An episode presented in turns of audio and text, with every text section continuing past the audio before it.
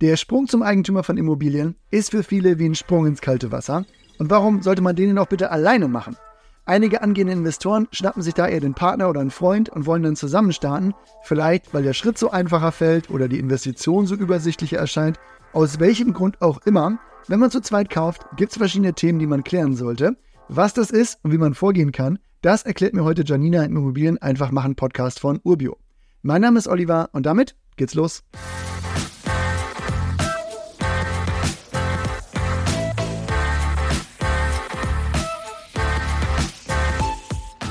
Aus welcher Motivation, Janina, kaufen Investoren denn aus deiner Erfahrung nach zu zweit? Es gibt natürlich erstmal viele Paare, die ein Eigenheim zu zweit kaufen. Da steht dann der Absicherungsaspekt im Vordergrund. Wenn es aber um Kapitalanlagen geht, dann sehe ich hier viele, die sich zusammentun möchten. Und ich würde sagen, vor allem aus drei Gründen. Erstens könnte man hier sagen, dass beim Check einer Immo vier Augen mehr sehen als zwei und den ganzen Prozess dann auch besser gemeinsam im Blick haben.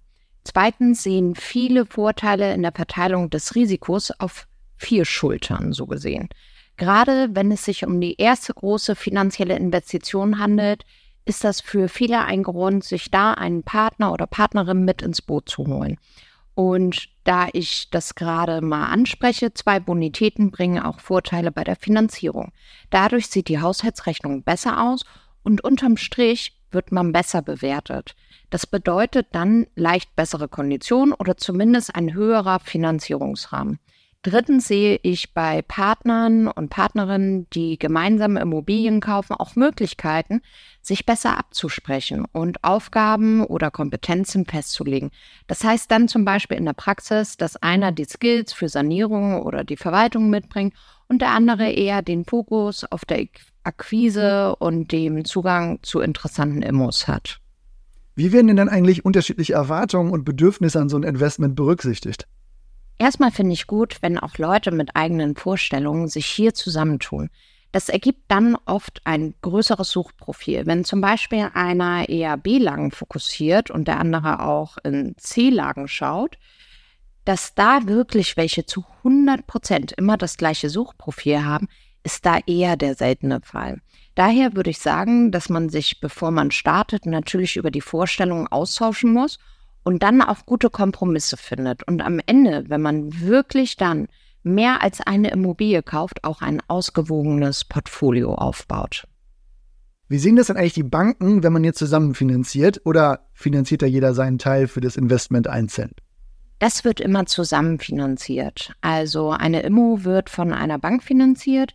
Den Fall, dass man eine Immo hat und Kreditnehmer A zu Bank 1 geht und Kreditnehmer B zu Bank 2, gibt es so nicht. Das heißt, am Ende ist das ein Vertrag für beide und das bedeutet auch, beide haften zu 100 Prozent für die Finanzierung, also auch für den anderen mit. Mm, also da kann man nicht sagen, dass man die finanzielle Verantwortung da aufsplittet. Ich komme gleich bestimmt nochmal zu Ausnahmen, aber im Prinzip heißt es immer erstmal alle für ein, einer für alle. Okay, aber wie gestaltet man das rechtlich denn jetzt am besten? Kauft man als GBR? Automatisch ist man keine GBR. Wenn zwei Personen kaufen, die keine Gesellschaft sind, dann kaufst du als Gemeinschaft. Da sind dann beide Miteigentümer und das ist auch erstmal so der Standardfall.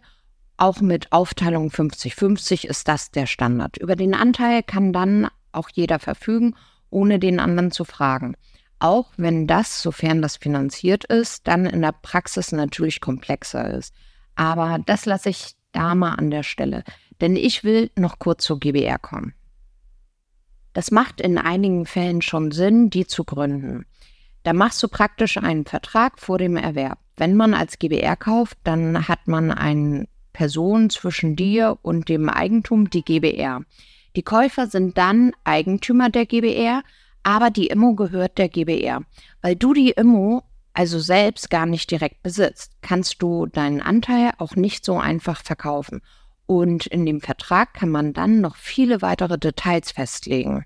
Also, wenn man die Eigentumsverhältnisse da klarer regeln will, dann ist man mit der GBR im Vorteil, habe ich jetzt so mitgenommen. Also, ich mache jetzt hier keine rechtliche Beratung.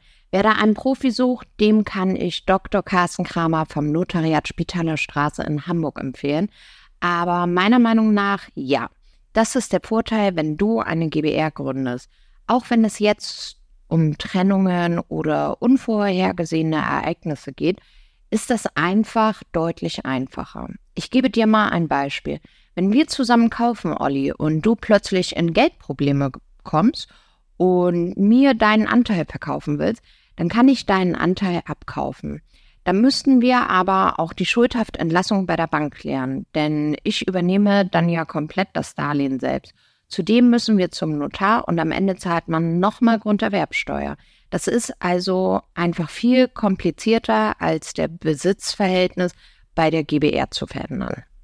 So, apropos Besitzverhältnisse. Du hattest eben schon mal von 50-50 Aufteilung im Grundbuch gesprochen. Da komme ich nochmal drauf zurück. Kann man das denn eigentlich auch anders regeln? Ja, spricht aus meiner Sicht nichts dagegen, das auch anders im Grundbuch festzuhalten zu lassen, wenn man dafür gute Gründe hat. Ich glaube, am Ende ist Kommunikation zwischen den Partnern ja wirklich ein großes Thema. Was sind da deine Best Practices bei der Kommunikation? Also, wie vermeidet man vielleicht schon im Vorfeld Konflikte, die später aufkommen können? Gerade weil das ja lange Investitionshorizonte sind, die man bei so einer Immobilie halt eher hat. Absolut richtig. Super wichtig ist, dass man sich über die Vorstellungen austauscht und die Kompetenzen auch klar regelt. Was machen beide zusammen? Was übernehmen vielleicht eher einzelne Partner? Dazu hat sich bei mir eine wirklich saubere Struktur als super wichtig herausgestellt. Also gerade wenn man nicht Tür an Tür wohnt, muss man eine Cloud haben, um Dokumente zu teilen oder die Kommunikation sichtbar zu machen. Wie steht es denn deiner Meinung nach um die gegenseitige Absicherung? Braucht man das? Ist das nur nice to have? Was macht man da vielleicht? Teilweise machen Banken das sogar zur Bedingung. Das heißt, dass man über den Kreditbetrag auch eine Risikolebensversicherung abschließt. Das wäre aber so der Klassiker. Wenn man jetzt eine Objektgesellschaft hat und da mehrere Objekte drin sind, dann gibt es auch Versicherungen für die Geschäftsführer, die auch Fehler absichert. Also so Vermögensschadenshaftpflicht und D&O-Versicherung würde ich mir dann schon mal ansehen. Gut, die Partnerschaft endet ja dann mit einem erfolgreichen Verkauf im Idealfall. Legt man die Exit-Strategie da eigentlich schon im Vorfeld fest? Also erstens hoffe ich, dass die Partnerschaft dann nicht endet, aber ich weiß natürlich, was du meinst. Ich würde mich schon gemeinsam abgleichen, welche Ziele man mit welcher Immobilie verfolgt. Gibt es Immos, die man gemeinsam im Bestand halten will, oder gibt es welche, die du nach zehn Jahren auf jeden Fall steuerfrei verkaufen möchtest? Ich glaube, je klarer man in der Kommunikation ist, desto weniger Probleme gibt es. Also wie in jeder guten Beziehung. Einfach mal miteinander sprechen. Alles klar. Das nehme ich jetzt einfach mal als Rausschmeißer. Ich freue mich mal wieder mit dir gesprochen zu haben. Danke für deine Zeit, Janina. Hier kommen sie jetzt auch schon, die Ubio Takeaways in Kurzform. Zu zweit kaufen kann viele Vorteile haben. Nennen wir da mal einen besseren Zugang zu Objekten, höhere Kreditsummen, bessere Absicherung. Das sind nur einige der besprochenen Vorteile. Um das vielleicht noch was zu unterteilen, beim eigenen Kauf, da steht eher die Absicherung im Vordergrund, wenn man zu zweit kauft. Bei Kapitalanlagen eher die bessere Aufgabenverteilung, Risikoverteilung und natürlich finanzielle Vorteile. Wichtig ist auf jeden Fall immer die Kommunikation Unterschiedliche Erwartungen werden durch den Austausch und Kompromisse letztendlich berücksichtigt und können dann sogar ein Vorteil sein, weil man einfach ein besser strukturiertes Portfolio am Ende aufbaut. Finanzielle Verantwortung, die wird geteilt, rechtlich oft als Gemeinschaft.